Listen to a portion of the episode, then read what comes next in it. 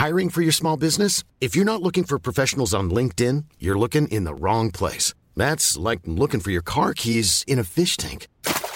LinkedIn helps you hire professionals you can't find anywhere else, even those who aren't actively searching for a new job but might be open to the perfect role. In a given month, over 70% of LinkedIn users don't even visit other leading job sites. So start looking in the right place. With LinkedIn, you can hire professionals like a professional. Post your free job on linkedin.com/people slash people today.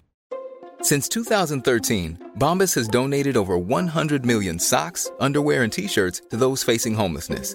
If we counted those on air, this ad would last over 1,157 days. But if we counted the time it takes to make a donation possible, it would take just a few clicks. Because every time you make a purchase, Bombas donates an item to someone who needs it.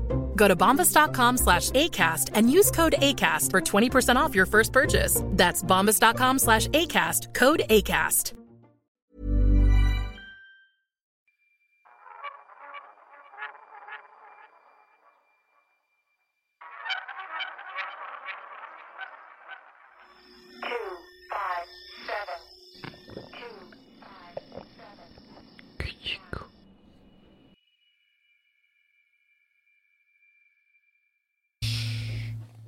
Ahí está. Tú sí oyes también, ¿no, Iván? Lo tienes conectado a tu a tus audios. A su alma.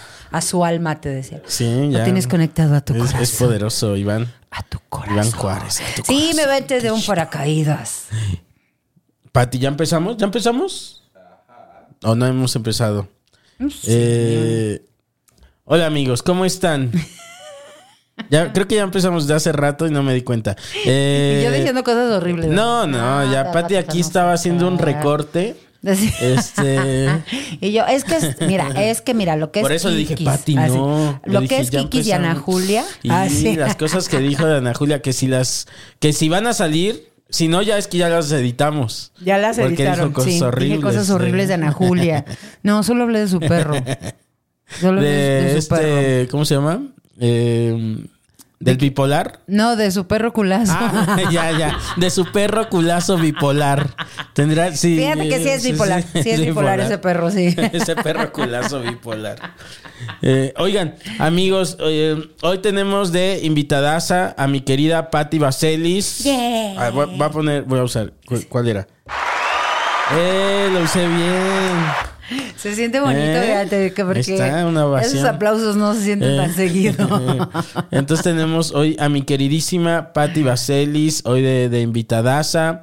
Eh, estábamos platicando ahorita, de hecho, de para cuando ustedes vean este Keijiko, ya se llevó a cabo un proyectazo Sí. de mi querida Patti Vaselis y Ana Julia, eh, que se llamó Las Chichis Extremas. Shishis extremas, ¿cómo Las no? chichis, ¿es chichis? Es o chichis. o es chichis? Nosotros tuvimos que cambiar el nombre. Cuando recién empezamos era Chichis para la banda, pero como a los cuatro meses nos empezamos a tener problemas en los buscadores y como que nos la frase, como que la palabra no la bloqueaban. Entonces ¿Ah, sí? dijimos, sí.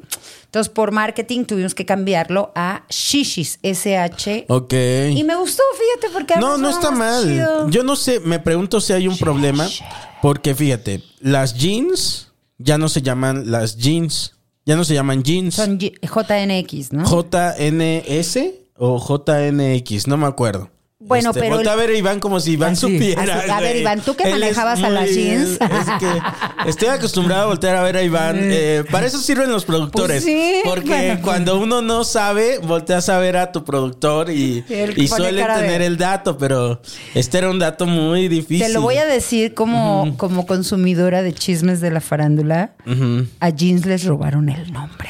El papá de esta chava que estaba con ellas, ¿no? Exactamente. Eh, ¿Cómo se llamaba esta, la que se salió? este, Bueno, no es que había como cuatro, ¿no? Había Pero cuatro era el, papá de... Litzy, Litzy, No, no, ¿no? no. ¿O sí? No, güey, sí. de Ay, yo otra. ya así de.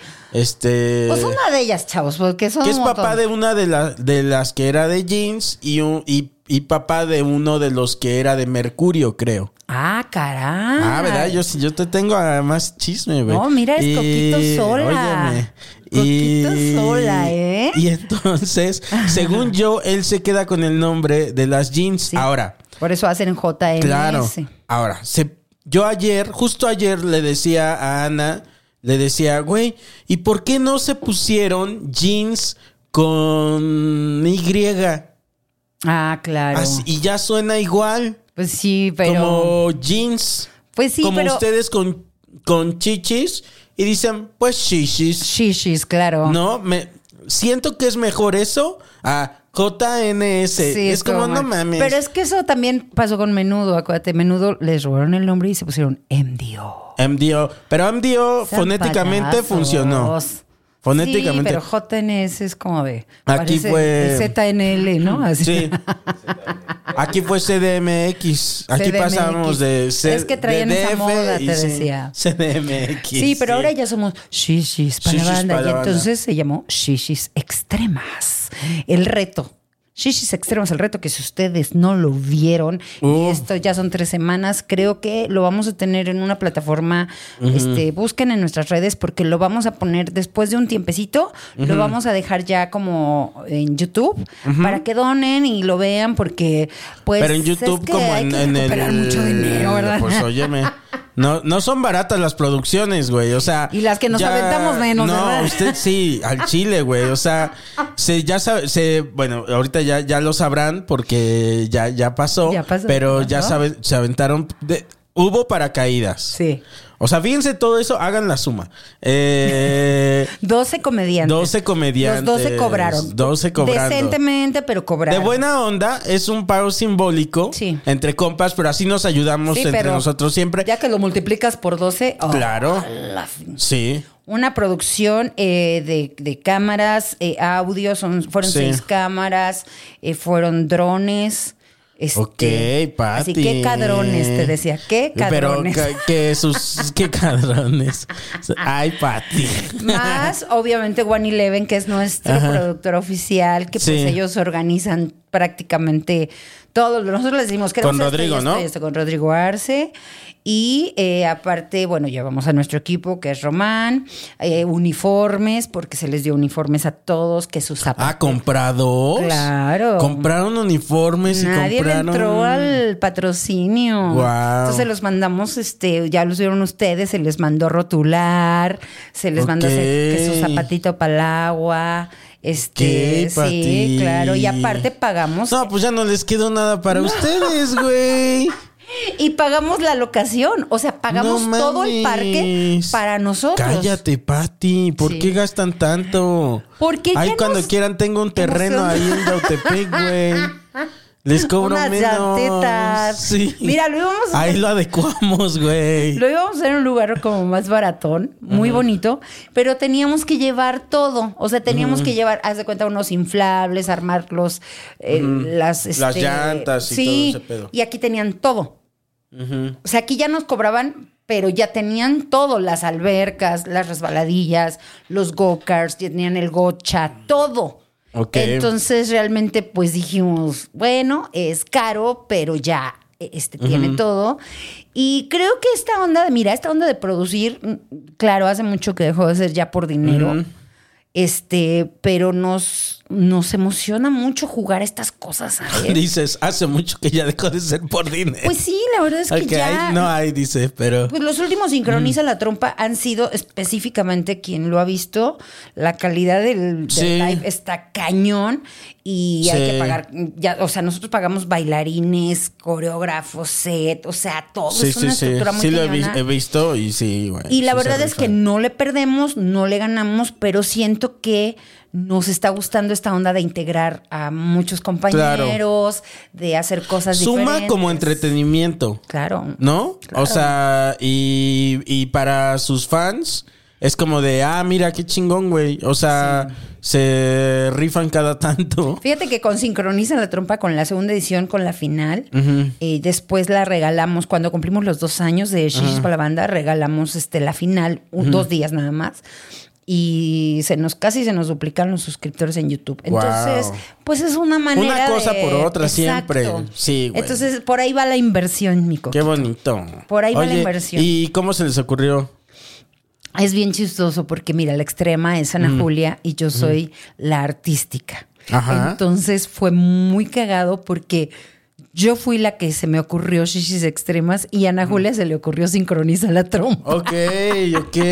Entonces yo quería hacer precisamente eso, como un juego tipo cuatro elementos. Ajá. Y entonces Ana dijo, ah, claro, podemos hacer esto y que se llaman shishis extremas. Y ella me dijo, ¿por qué no hacemos un lip sync? Y yo, claro, y entonces ya tomé el mando y ella Y tomó el mando de shishis extremas. Ok, sí. qué chingón, Como que nos cumplimos, nos regalamos, nos dimos ese regalito las De- dos. Pero las ideas, bueno, salen así y luego ya las conjuntamos y nos ponemos a jugar como locas. O sea, Ay, sí. nos imaginábamos justo lo que ustedes vieron, era lo que queríamos. Así, ver a los Ah, comediantes. esa es otra cosa. Ah, tirarse. salió, o sea, las cosas siempre salen diferente a las expectativas que uno tiene. Sí. Y a veces o te sale mejor de la expectativa O que peor. tenías o peor. Claro. O en una de esas le das y es justo lo que habías pensado. Exacto. Y ahí fue justo lo que habían No, pensado. nos fascinó. O sea, ya que lo estábamos viendo y ya que lo pudimos planificar y que hicimos el guion, este Emiliano Gama nos ayudó a guionar, que lo amo mucho, y que vimos todo lo que teníamos, dijimos, esto es a lo que queremos jugar, ¿no? Y ese día, fíjate que el día que lo grabamos, porque la gente sabe que primero se grabó el, el- el live, realmente nosotros nada más salimos a conducir y a Ya. exponer lo que estaba pasando Ok, ok. que fue muy divertido Ajá. también. Pero ese día, ya que estábamos sentados todos, todos estaban muy felices, todos nuestros compañeros comediantes, Ajá. porque además les llevamos un catering increíble. Además, eso es una gozada siempre estar en, en este. Con. O sea, la verdad es que sí es un gremio que puede tener su lo que tenga, porque sí hay enemistades y Pues lo que tú quieras. Es, nor- poquito. es normal que suceda, pero también es un gremio muy bonito Sí. y que cuando se junta uno es como estar en la escuela, como estar en la prepa o en la secund y, y te juntas con tus compas y se echa desmadre. Nosotros sabíamos que lo que les podíamos pagar no era mucho, obviamente, pero dijimos, va, siempre los tratamos increíble. Entonces, contratamos un catering espectacular, este, había cervezas, podían comer este comidita Sí. corrida, hamburguesas, tenían de todo y además podían hacer uso de las instalaciones después de competir. Es que eso vas aunque no te paguen, ¿sabes? Porque es, dices, ay, ¿qué ¿a qué me estás invitando? A echar desmadre con mis amigos, jugar, todo exacto. pagado. Este, pues claro que voy, güey. que estás tocando un punto importante y- fue lo que más nos emocionó de Shishis. El tema no era de, ven a darme rating, ven, o sea, aparece en mi live y, y es- haz tus cosas y dame rating, ¿sabes? No, o sea, queríamos jalar a los que quisieran, a, a los, todos los que invitamos a los que quisieran y que se divirtieran. Al contrario, queríamos regalarles algo que no Sí, habían sí, sí. O sea, algo que, que, que no se tenían que preocupar por, oye, ¿y aquí tengo que, qué tengo que decir y tengo que ser gracioso. Y, no, La- güey, la queremos que te diviertas. Y entonces al final, que estábamos sentados todos en una, ya en una convivencia bien chida que ya habíamos acabado, les dije, chavos, esto se los quisimos regalar porque cuántas veces ahorita con la pandemia y con todo lo que nos ha pasado, ¿cuántos días nos hemos dado de disfrutar, güey? Si nada más estamos pensando que Sí. vamos a sacar y que vamos a grabar y que vamos a hacer esto. Y trabajar y, Y, todo fue bien chido porque todos dijeron, sí, la neta es que no. O sea, No, suena súper divertido. sí, porque ya después ya andaban en los carritos jugando los Ahorita ya pasó, ya sabemos quiénes ganaron. Ya sabemos que el cojo es una reata. Quiénes perdieron, este... Maldito cojo, de verdad lo hizo increíble. ¿Sí? Lo hizo increíble, increíble, increíble. Mis respetos, de Míralo, verdad. maldito lisiado. Maldito lisiado. Pero además, cuando recién anunciamos el cartel, la gente decía: No sean payasos, Ah, como, sí. el co- como el cojo. Ay, que hubiera estado así del equipo de eh, el cojo, eh, Quique. ¿También estuvo eh, Quique? eh, sí, sí vi. Pero eran contrarios. Eh, pero eran contrarios. Que estuvieran eh, Alexis, ojitos de huevo. Queríamos meter, de Eh, hecho, ojitos de huevo, pero es que originalmente nuestra idea era que cada equipo tuviera un discapacitado, pero pues no completábamos, nos faltaba. Del- Nada más había del- tres. Y Pati. Y- Nada más había tres, o sea, dijimos, no, no, pero ya después la verdad es que dijimos, como eran pruebas más que de velocidad y eso, pues Ajá. eran más de destreza y de relajo. Sí, sí, sí. Estuvo súper bien incluirlos así. Y ve, ganó el cojo. Eh, Ganó el cojo. ¿Y en cuáles se rifó? A ver, ahorita Oh. Fue muy ya- emocionante. Eh, es que mira, desde el principio causaron. eh, ¿Cuáles eran? polémica. Ahorita que ya, que ya pasó. Fueron cuatro equipos. Fueron cuatro equipos. El primer equipo era este Silver, si no me equivoco, que era Mónica Escobedo, eh, Cojo Feliz y este y Alex Quiroz. Ok. Luego el equipo Poison, que era Alejandra Ley, Tefi y este y Cacho Cantú. Ok. Después el equipo Poseidón, que era eh, Gon Curiel, este, mi queridísimo ateo guadalupano que se me- Solín y Alexa Schwartz. Y el último equipo que era el de Kikis, que era Transilvania, Ajá. que era Kikis, este, ahí ya me confundí un poquito, pero Bueno. Me falta alguien ahí Te en faltan. el equipo de Kikis. Sí, sí, sí. Ya me perdí. Ah, Quique Vázquez, Kikis, claro, Iván lo, describió bien bonito. No, no les digo Sí. cómo lo describió, pero estaba. Ah, y la hija de Alejandra Ley, porque a la mera hora nos canceló Gaby Navarro. Oh, no se pudo. Nos canceló a las 6 de la mañana cuando todos estábamos en la camioneta ya con No uniformes y todo. Y Gaby nos canceló por alguna situación. Y afortunadamente Lele llevaba a su hija y dijimos, tú. Ok. Y la hija dijo, va, y bien chida. Qué bien chido. chida la hija. Entonces, bueno, esos eran los equipos y eh, se enfrentaron las a pruebas era? La primera prueba, bueno, la primera fue que se presentaban de la resbaladilla gigante Ajá. para que los conociera el público. Ya ustedes ya vieron cómo no se quería aventar a Alexa, cómo se lastimó con Curiel. Ahí hubo ahí. Se lastimó Sí, a tantito. Kike Vázquez se le bajaron todos los tones. Sí. se le veían las nalgas. No es cierto. Sí, no manches, no, no, qué risa, qué Wow. risa. Ahí se va, se sube las escaleras y todo se arrastrando el traje de baño. Yo una vez me tocó. lo- Claro, sí. te screen, claro. Y una vez me tocó lo extremo que he vivido con este Quique fue en, en Acapulco y nos metimos a una playa que tenía las olas bien bravas. Ah, en revolcadero, Y seguramente. En revolcadero. Y Sí. entonces nos metimos todos. Y ahí estaba Quique y se mete. Pero unas solotas, güey. Y entonces, bien cagado, porque veo cómo va saliendo Quique del agua. Así como puede. Como y chuequito. este, como chuequito. pero porque así es. eh, no porque lo haya revocado. Como si le Y- movieran el suelo, te decía. te juro, sí. Y entonces va saliendo Quique y en eso veo cómo lo agarra el agua otra vez. De regreso y me lo revuelca bien culero. Ay, lo hubieras grabado, güey. Güey, si eso lo hubiera grabado, no mames. Este, Pero nos es hace falta nadador. Kiki que no lo he tenido de, de, de este. Ah, no, sí. Él fue nadador este olímpico. Sí, es muy neta, bueno, eso es ¿eh? neta. Sí, sí, sí. Este y entonces la resbaladilla.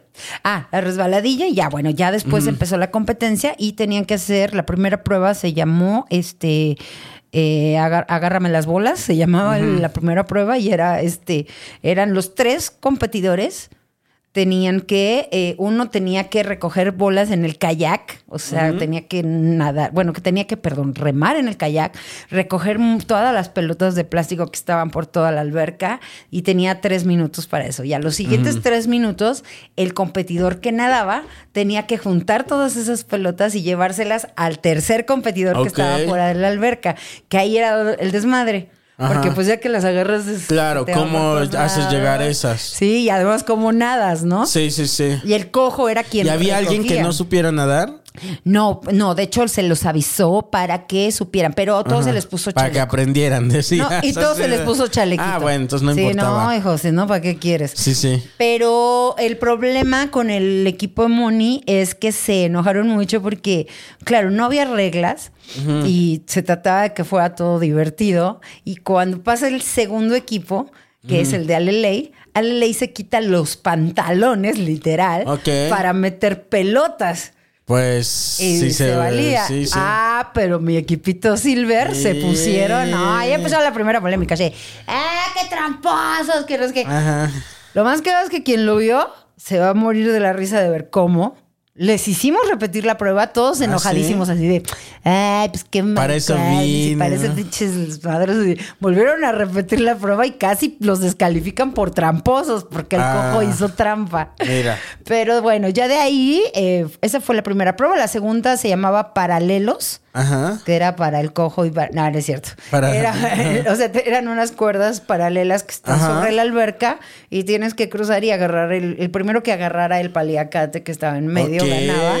Pero fue muy chistoso porque ahí se enfrentaron Quique Vázquez y, Y el Cojo. Feliz y bueno, no, no, Ok, no. ok. Qué cosa tan increíble. Sí, ¿y quién ganó ahí? Porque Ahí ganó el, no me acuerdo, pero creo que igual ganó el equipo del Cojo. Tendría que ser porque sí, Sí. ajá. Ganó el equipo del Cojo. Es que fueron... No digo, tendría que ser porque ya sabemos que ganó el equipo del Coco. No, pero haz de cuenta que hubo pruebas que perdieron y que ganaron y todos los puntajes se sumaron al final. Ok, ok. Entonces realmente fue porque sobrevivieron. Ya, los empezamos a descalificar en el Gocha. ok. O sea, en el Gocha ya descalificamos a dos equipos. Ahí ya se fueron, el equipo de, se quedó el equipo de Mónica y del Cojo y se quedó el de Tefi y el de Alejandra Ley.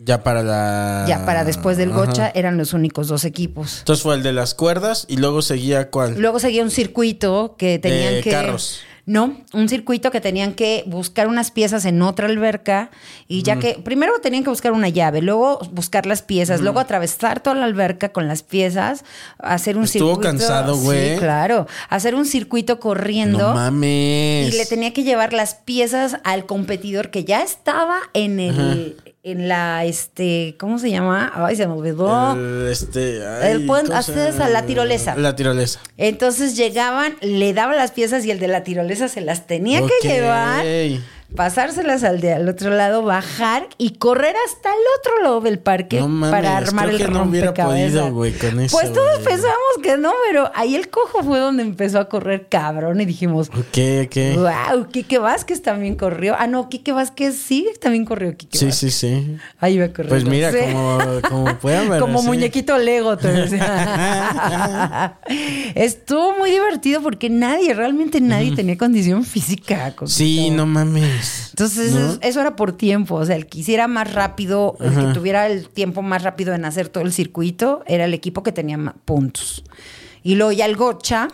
Del Gocha ya se sumaron todos los puntos y se descalificaron a dos equipos que ya se fueron a jugar. Ellos estaban felices. Ya perdimos. Bueno, Gray. Y se fueron a jugar a todo el parque. Ok, ah, qué rico, Sí, se la pasaron increíble y ya quedaron los dos equipos, que también ahí hubo ahí una controversia en el puente este colgante, tenían que pasar vasos con chelas y tenían que moverles el puente y Tefi y Mónica peleándose con el señor que movía el puente y bueno. Porque como que, que no me que lo está moviendo mucho, lo está moviendo está Ah, viendo que, que nos estamos cayendo, ¿para qué lo mueve? Y yo, Ah, pues, pues, para eso eso- es, para que sí. se les caigan los Esa es la- vasos. Esa es la dificultad, güey. Sí, no, entonces estuvo muy cagado. Pero bueno, ya de ahí, obviamente, eh, ganó, por supuesto, el equipo de Mónica Escobedo. Eh, ya se fue el equipo de el equipo Poison y ya quedaron los tres y estos dijeron ah ya ganamos Lau y ahí les dijimos no gente ahora viene el giro de tuerca ahora compiten entre ustedes tres para la final Ah. y la semifinal fue eh, una carrera de... eh, De carritos. de carritos, sí. Este, estaba muy padre la Ajá. pista de... ¿Cómo se les llama? Este, Eh, ¿Walkart?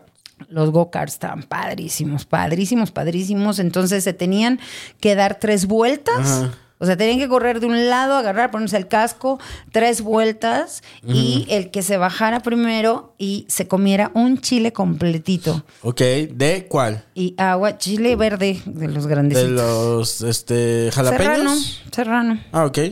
Este, y que enseñara la boca a. No está tan difícil. No, pero sí les costó trabajo. De hecho, les costó mucho trabajo. ¿En ahí- vinagre? No, no así, solito. Ah, no, entonces sí, sí, sí. no, no, no, así, No, naturalito. no.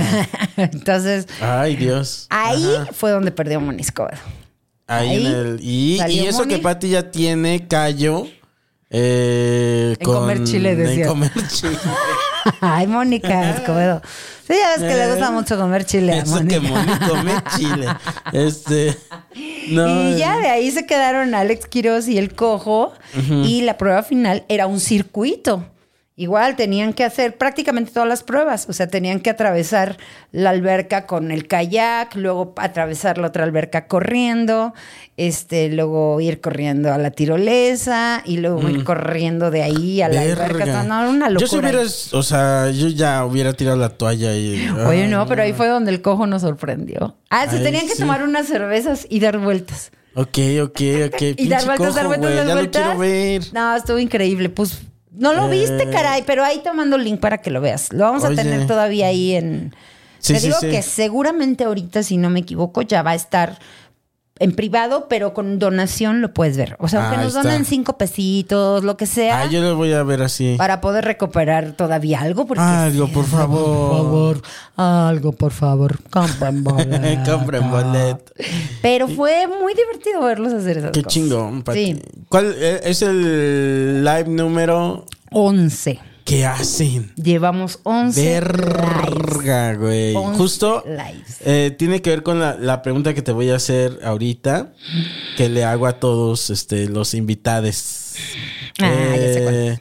de sí, ¿cómo, cómo, te, ¿cómo te fue en, en pandemia? ¿Cómo, ¿Cómo lo viviste? Porque ahí parte de sé que fue para ti empezar con, con los lives, ¿no? Sí. Entonces, pero ¿cómo te fue de inicio a ahorita que ya estamos, este, otra vez como tontos? Como si no hubiera pandemia, Ajá, pero sí, todavía sí. hay desde. Sí, sí. Pues mira, de inicio como a todos, con miedos, con mucha angustia. Bueno, es que cada quien lo vivió diferente, porque a algunos que les he preguntado, incluyéndome a mí, me lo he preguntado a mí, ¿A mí este, mismo? no, que a algunos empezamos más bien con, como más incrédulos, o sea, como diciendo, ah, pero, yo me acuerdo que, o sea, ya lo he dicho aquí, pero yo le decía a Ana, no, pero eso se va a quedar en China y ya, güey, ahí lo detienen y no pasa nada aquí, ya, güey. Fíjate que nosotros nos, nos espantamos mucho porque yo estaba con Covarrubias y con Fran Evia, estábamos en Ah, Toronto. pues ya los tuve aquí, me contaron un poquito de eso. Ajá. De que estuvieron en Toronto. Sí. Y ahí nos llegó el chismazo y de plano nos dijeron, no los queremos asustar, ¿eh? Pero se viene horrible. O sea, aquí ya Canadá ya tenían como que toda la información y todo. Y, y de hecho nos dijeron, ya van a cerrar fronteras, todo. Entonces váyanse En ya ahorita que se Si vayan se a su ir, casa. ya.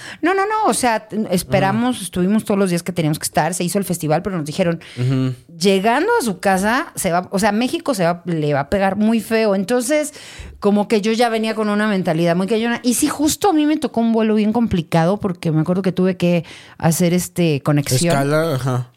Y me acuerdo que ya bajé en Estados Unidos y ya todo el mundo con cubrebocas y yo todavía no sabía ni qué onda. ¿Qué pasa? Y había gente que tosía y estaba en una esquina y la gente que si tosía la gente la volteaba a ver así con miedo y yo, wow, esto no está chido. Entonces me acuerdo que todavía yo llegué a Guadalajara a dar un show y justo esa semana, así yo le dije a Carlos, oye, se viene fuerte, ¿eh? En Can- O sea, me dijeron, ahí en Canadá están preparándose para algo horrible.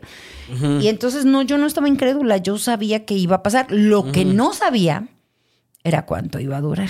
La sí, claro, esa es otra, esa es otra que ha pasado, o sea, que he preguntado y pues algunos yo dije igual, cuando ya llegué, cuando estaba en China yo dije, eso se va a quedar en China. Cuando llega dije, ok, un mes. Nos encerramos un mes, eh, a lo mucho un mes y medio, no Sí, sé. no, es que... Porque nunca habíamos vivido algo así. No, no, O no. cosas parecidas, pero no algo así. La influenza, pero realmente nunca nos encerraron. Yo me acuerdo con la influenza que traíamos cubrebocas Sí. y así, pero aquí sí me empecé, me empecé a alterar un poco porque creo que cuando todos nos alteramos un poco es cuando cerraron todo. O sea, yo me acuerdo que no había casi ni restaurantes. Cuando empezabas a ir al súper y que tenías que ir una sola persona Sí. y que cerraron plazas, Luego el, todo. el pánico de la cola. Uf, O uf. sea, de que todos este empezamos a comprar papel de baño, güey. sí, yo no sé por qué. Yo, yo no. O sea, Ese pero- puto terror de quedarte sin papel de baño. Qué horror. No, yo tenía más miedo del, del, del Lysol. O sea, yo estaba desesperada porque Ah, ese también se, se acabó, güey. hubo una etapa en que no podíamos conseguir ni gel para manos. Sí. O sea, me acuerdo que la primera vez que nos empezaron a decir, pónganse el cubrebocas, que decían, ya sabes, del gobierno. No, el cubrebocas Que solo se lo pone sí, la gente que que, está no. enferma. Los que no están enfermos Sí. no lo deben de usar. Y yo, y yo decía, no, no me suena lógico esto. Sí. Entonces nos salimos a comprar cubrebocas, no había. No, güey, todo eso se acabó. O sea, yo creo que todas esas empresas de, de este de alcohol, de gel antibacterial. No, les fue súper bien. No mames, hicieron su puto agosto. Súper bien. Y además, ¿cuántas empresas no? Me acuerdo que en la esquina de mi casa hay muchos negocios ahí locales. Y me acuerdo que la señora que vendía ropa ya vendí, ya hasta la fecha vende consumos. O sea, vende Sí. insumos, perdón. Insumos de, de De- limpieza, sí, sí, sí. gel, todo. O sea, se transformaron. Pero es ese lapso en, en el que va a pasar, del qué va a pasar a cuánto va a durar, fue como lo más culé para mí de toda esta. eh, eh, bueno, de toda esta este, que etapa hemos que hemos vivido. Y, y obviamente, claro, si me preguntas qué fue lo más horrible, pues, Pues cuando nos dio después lo COVID, de ¿no? Carlos, sí. Yo creo que ahí fue cuando dije, ya, o sea, nos vamos a morir todos. Pero llega eso y también te empiezas a organizar de otra manera en tu trabajo, ¿no? Fíjate que a nosotros lo que nos pasó, Ana y a mí, es que cuando empieza lo de la pandemia, que cierran todo, que no podemos viajar en carretera, estábamos viendo, hicimos solamente como tres programas a distancia, o sea, con Zoom, hicimos tres podcasts nada más. O sea, un día ya me dio, decían, pues puedes salir y todo. Yo le dije a Ana, güey, voy y grabo cuatro o cinco programas para que no dejemos, porque si no, o sea, notamos que la gente estaba consumiendo mucho podcast. Sí. Sí, sí, y sí. Ahorita es cuando menos hay que parar. Cuando menos hay que parar, güey. Y bueno, pues de ahí eh, la verdad es que nos empezamos a emocionar mucho más con el podcast, nos empezó a ir bien con, con la audiencia. Y entonces, eh, Entonces ibas y grababas de a varios. sí, pero no teníamos invitado. O sea, precisamente para evitar Sí. esto, nada más grabábamos Ana y yo y grabábamos unos, haz de cuenta, grabábamos tres o cuatro. Entonces ya teníamos cubierto el mes, ya no tenía yo que venir tanto.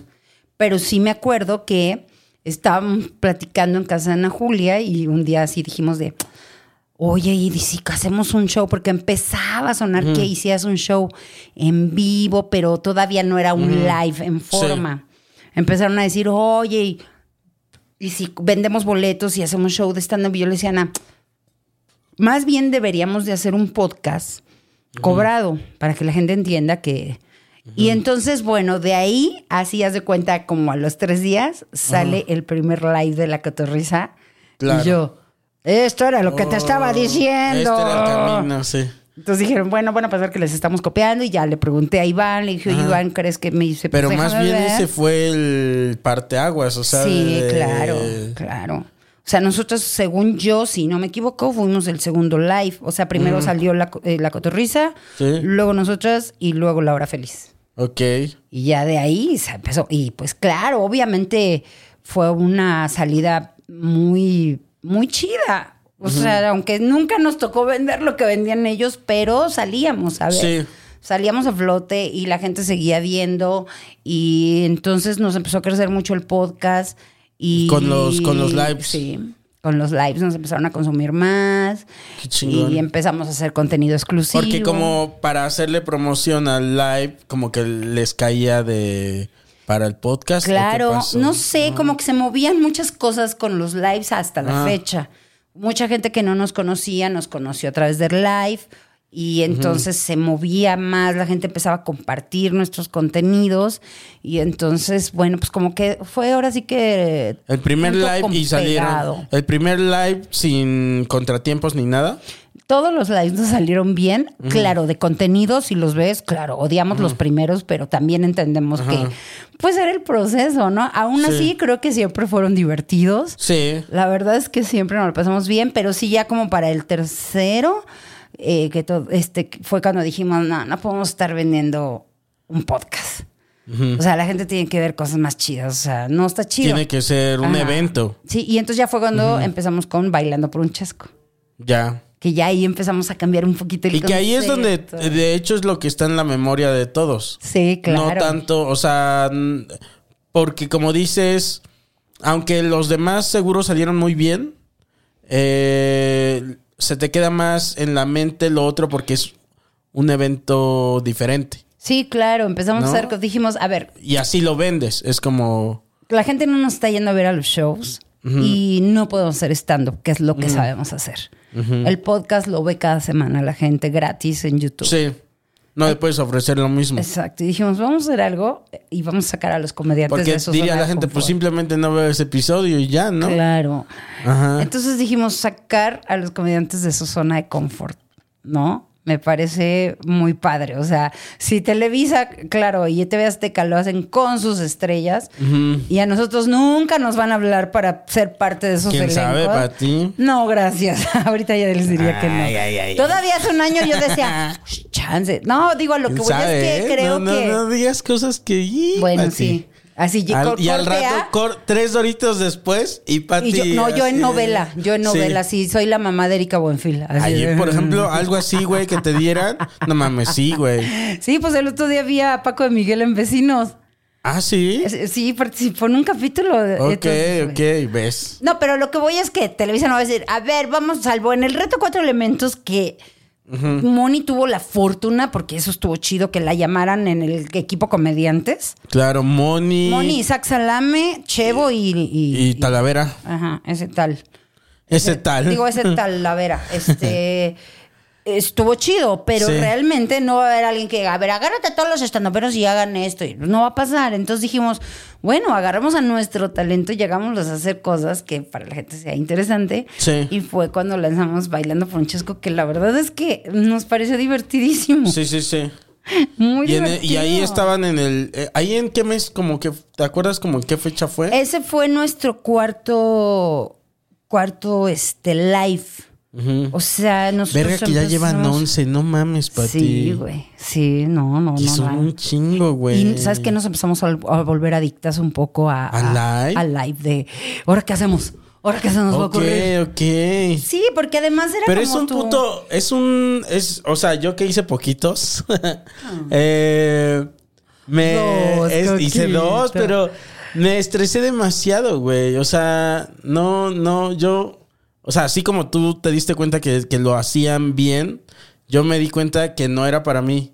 Claro. O sea, que no, este. ¿No te sentías cómodo? No sé, güey, pero no, no, nomás no. No digo que no lo haría, pero lo que digo es eh, que de invitado a huevo. Claro. Pero a hacerlo. Responsabilizarte. Ajá, yo llevar ese pedo. No, es no, una- no es lo mío. Es, o una, sea, es una chinga. Ahí sí, Iván Juárez te puede decir lo que le trabajábamos a los lives. Bueno, sobre Sí, todo, sí, sí. este, yo que era de. digo, Ana era como la parte creativa, pero yo era la parte organizada, ¿no? De, a ver, escaleta, y vamos a hacer esto, y esto, y esto, y tienen que ensayar, y tienen que salir, y Es vamos a hacer esta chambota, cápsula. sí. Pero se vuelve adicción. Sí, bueno, pues es que es un gusto adquirido. Claro. Oye, pero Que ya que veíamos bailando, la- ya luego lo veíamos en casa nosotras y decíamos, es que sí está bien padre, o sea, está Sí. Bien divertido. Yo, o sea, yo vi güey". varios de los tuyos y sí, eh, no, no es porque estés aquí, ¿verdad?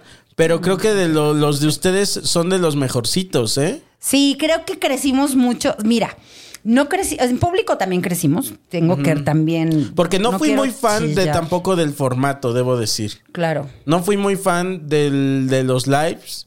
Y ahí lo he dicho así porque chingue No, su madre. bien. Pero de los que más me han gustado, que he visto, porque los veía, este, pues porque también está chido verlos. eh, los que veía de ustedes decía, verga, eh, eh, funciona muy bien. No sé por qué, pero el de ustedes son de los que mejor han funcionado. Lo que sí creo es que empezamos a subir mucho la vara con la producción. O sea, yo me acuerdo que en el Bailando Francesco empezamos a meter cápsulas bien chidas, cápsulas ya producidas. Por ejemplo, metimos una cápsula donde la Barbie Juárez nos enseñó a boxear.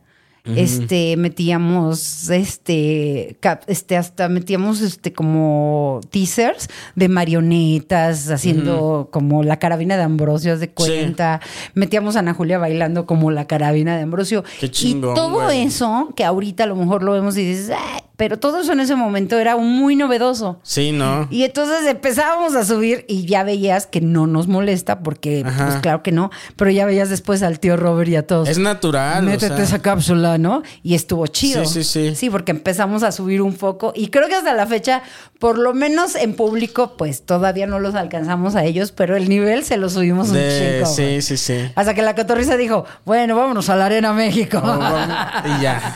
Sí. Sí. No, desde antes se habían ¿Qué fue antes? ¿Lo del circo o lo de la arena? Ya Creo que primero fue el circo y luego la arena. No, la arena. La arena primero. Y ya luego que el le circo. salió muy bien. Eh, con el circo quisieron tocar el sol. Con el circo ya dijeron, wow, y ahí, mira, para abajo ellos lo han dicho, Ellos no, lo han no dicho, les fue sí, bien. sí, sí. Y la segunda arena, que creo que no les gustó tanto como la primera.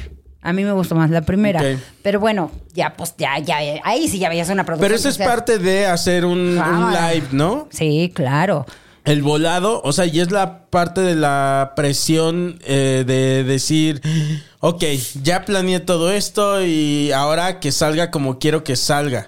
Pero además me gustó el riesgo, ¿eh? O sea, yo sé que muchos dijeron, ay, qué porquería, qué mal les fue. Pero todos se arriesgaron. Y a mí me... Ese es el punto, Coco. Sí, sí, ¿Por qué sí. seguimos nosotros haciendo lives? Porque les gusta primero. ¿no? Primera, porque nos gusta. Y segunda, siento que nos tenemos que arriesgar. Sí. a hacer cosas, a porque claro, el stand-up es nuestra vida, la comida es nuestra vida, pero creo que algo nos va a dejar esta pandemia y para mí es la clave es nos enseñó un camino que no habíamos experimentado. Sí. Nos ve gente de muchos países que antes no nos conocía. Claro. Y gracias a los lives llegamos a esos países. Sí, sí, sí. Lo- lo- le- nuestros contenidos en pues en internet que no son, o sea, están vivíamos más, bueno, no, sí, bueno, ahorita ya este los shows otra vez, pero era más en pandemia fue totalmente podcast Sí. y contenidos, o sea, Pero el camino fue, o sea, es de wow. O sea, nos están viendo en Australia, nos están viendo en Europa. sí. Y, y claro, gente latina, gente mexicana, pero que dices, Claro, güey. Y se siente bonito que te Ah, no. diga un fan de Timbuktu. Sí, claro. Así de que, güey, yo los veo desde acá y... Es este, padrísimo. Porque para, si para los de acá como consumidor, eh, te lo digo como consumidor, es un evento ver algo así, o sea, como decir, bueno, me voy a preparar mis papitas y mi refresco y todo ese pedo, voy a ver este pedo, ¿no? Ahora, para los que están lejos, es como, siento yo que es como más, ok, voy a, este, a ver, aparto este día porque, Claro, ¿no? O sea, porque además está viendo a su gente, Está viendo su gente. su sí, o comedia. sea, te pega en el. No sé, como en algo ahí de. Sí, además igual aquí en México, cuántas ciudades chiquitas que Sí. dices, no, pues ¿cu- ¿cuándo voy a ir a dar show ahí? ¿No? Y Sí. entonces acercar a, a la gente que no puede consumir o que no le llegan Sí. shows ahí. Entonces, yo es lo que le decía Ana, es, ese, ese camino yo creo que va a durar un rato. O sea, aunque ya no haya pandemia, Yo creo que llegó para quedarse eso, ¿eh? Bueno, para algunos. O sea, te digo, otros nos dimos cuenta que no. No, pero el Que no es podcast- para nosotros. pero el podcast eh, ya pero se el podcast queda, sí, ¿no? exacto. Claro. Y, pero qué chingón que, o sea, también eh, tú, a- eh, Ana Julia, eh, ¿quiénes más siguen en esto? Ya, bueno, Este, el tío acaba de hacer su live, bueno, hace unas Sí. semanas de Ok, está bien, de su película. Sí. Y está bien. Así, Está y ok, chido. está bien. Y que lo ok, está bien. Sí, o sea, siento que está bien que te arriesgues. Entonces, por ejemplo, lo que hacía la cotorriza, pues sí, decíamos, no, antes sí se pasaron. Sí, pero se estaban arriesgando Sí. y estaban tratando de dar cosas bien distintas a la gente. Sí. Claro, como todo, como todo. Es un volado, Es un volado. El mismo stand-up es un volado. A veces sale bien chingón y otros días no es tu noche, güey. Claro, Ya. pero como todo, Coquito. O sea, los primeros lives eran bien básicos y la gente estaba Pero era, feliz. pero era el furor ahí es que era la novedad. Era Exacto. como de, ok, a ver. Y luego, eh, sí, como dices, fue cambiando hacia la producción. Claro. Como decir, ahora vamos a hacer cosas diferentes. Claro. Y fue como ir eh, primero en chapoteadero. Sí. Y yo creo que no sé si las que los que más lleven lives de los compañeros sean tú y Ana Julia, güey. No lo sé, según, hijo, creo que sí. Yo No creo que sí, güey. No sé si la Si tienen cotorriza o 11, el tío. no, no. Yo creo que ustedes, güey. 11, sí. O sea, ustedes ya están nadando en la alberca, güey. O sea, ya, ya están en la onda, ¿sabes? Sí, nos gusta mucho. Siento que es Yo, un yo me quedé en el que chapoteadero, güey. Y ya me salí de la mucho, alberca. Sí, claro. de pelotas, decías. Sí, sí, a la sí, de sí. pelotas, está más fácil. No, pero a- a- al punto que te iba a decir antes de que se me olvide la idea es, empezamos a crecer, empezamos a producir y entonces la gente se volvió bien exigente y decía, a ver, antes no tenían nada, ahora que tienen esto es ya. Ay, no, qué exagerado esto. Ay, no, qué mal estuvo. Claro. Pero bueno, confor- com- como Porque todo. creas público, Claro. creas público de lives. Entonces, como tú les estás, eh, estás creciendo en ese pedo, Claro. también tu público te va a ir este, exigiendo por ahí. Sí, sí, ¿No? sí. Entonces, pero está bien. O sea, a final de cuentas, hasta las Crecen críticas juntos. te hacen crecer, claro. Entonces, a mí me parece Porque muy te chido juro que, eh, por ejemplo, eh, seguidores de, de las chichis y que han vivido los 11 este, Lives. lives, si ven otro live y saben la producción que tienen ustedes, eh, si yo el día de mañana, que no lo creo, decido hacer un live eh, me va y me llega a ver alguien de que las vea a ustedes,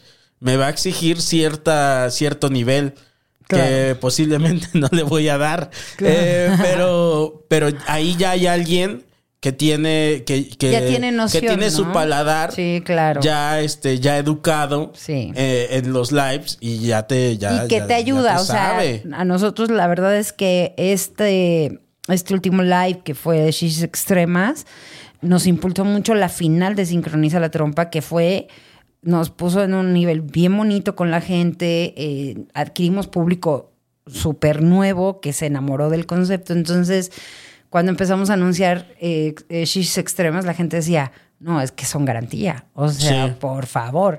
Y eso ayuda, ¿no? Claro. Pero sí se vuelve adictivo uno, esas cosas. Sí, Pues- me decía Ricardo Pérez cuando nos aventamos ahora del paracaídas, me decía, ¿qué van, qué sigue? O sea, ¿qué Sí, van a ya, hacer ya? es. O sea, ¿qué más van a hacer?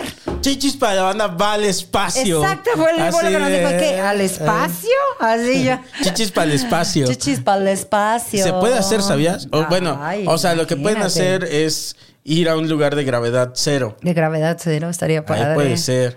Buena Este, idea, así cortea, ya- shishis, gravedad. Ahí- Shishis sin gravedad. Ya salen más endeudadas. Acaban el live ya endeudadas. Ya Ya, no, o sea, ya no Ya. solo salen tablas, No, ya dice quedan Ana, debiendo. Ya debemos el coche, la Sí, casa, sí, todo, pero ay, todo ha valido la pena, Coquito, porque además se aprende, ¿sabes? Sí. En este rollo de, de- de- de producir y de hacer cosas, creo que aprendemos un montón. O sea, está bien chido porque te vas guiando en hacer cosas diferentes y aporta mucho también para tu comedia, para Qué lo que estás haciendo, para Sí. tu podcast.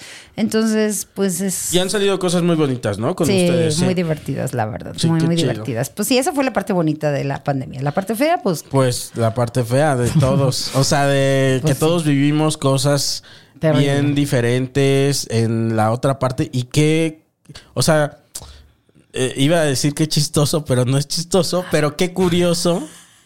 Es que estamos acostumbrados a Qué decir. chistoso que así sobreviviera, eh, ¿no? Llevar, o sea, vivir esa dualidad, ¿no? sí. De, de, de, por un lado, encontrar en medio de la pandemia, eh, en tu trabajo, una salida y Un un, crecimiento. Y un crecimiento que no pensabas y que no se hubiera dado si no hubiera eh, sucedido este pedo. Y por otro lado, estar viviendo este otro tipo de cosas, ¿no? Que nos tocó vivir a todos. Sí, fue totalmente como los dos lados este extremos, güey. Así Sí, de- ahora ahí sí las chisas Ahí sí fue, ahí sí, es, es sí fue extrema, güey. Sí, sí, sí. Pero las mías estaban al extremo, Sí, güey, no manches. sí. Sí. porque por un lado íbamos, veníamos de una racha bien padre, acaba de, acaba de pasar Sincroniza la Trompa 1, eh, ya había sido en noviembre la final, entonces venían, ya estábamos planeando el de Navidad, estábamos Claro. haciendo cosas bien chidas y pum, vale, ¿no? Y es- Por ahí en ahí. diciembre, ¿no? Fue, Fue el 12 de diciembre cuando nos, nos, da, nos da el positivo. O sea, ya teníamos como una semana con síntomas y yo ya, yo sabía, por como veía yo a Carlos, le dije, tienes COVID, tienes COVID, tienes COVID. Cállate. Y él, no, es una gripa, ya sabes, ¿no? Y yo, no, esto es Además, COVID". irte a dormir con ese miedo Sí, claro. de este y esa incertidumbre Sí. y las historias que uno escucha Sí, este y ve o no Y que además piensas que no te va a pasar, ¿no? ¿No? Así. pues no sé si no piensas que no te va a pasar pero no sé como No no sé si la palabra sea como que la- lo vives como algo ajeno pero que está ahí Claro.